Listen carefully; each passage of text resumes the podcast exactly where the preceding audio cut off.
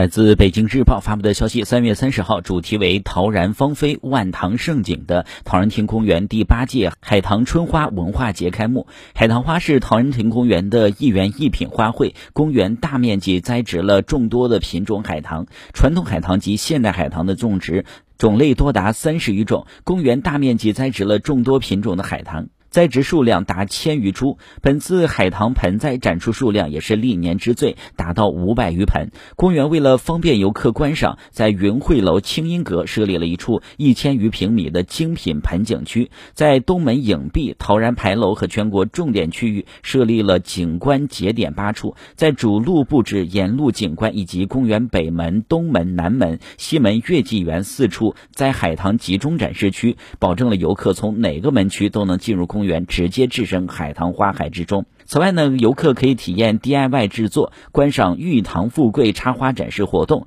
海棠春花文化节期间，公园将举办多场次的线下科普活动，如主题生态导览和自然笔记活动，适合亲子家庭的参与。第八届海棠春花文化节的活动将会持续到四月下旬。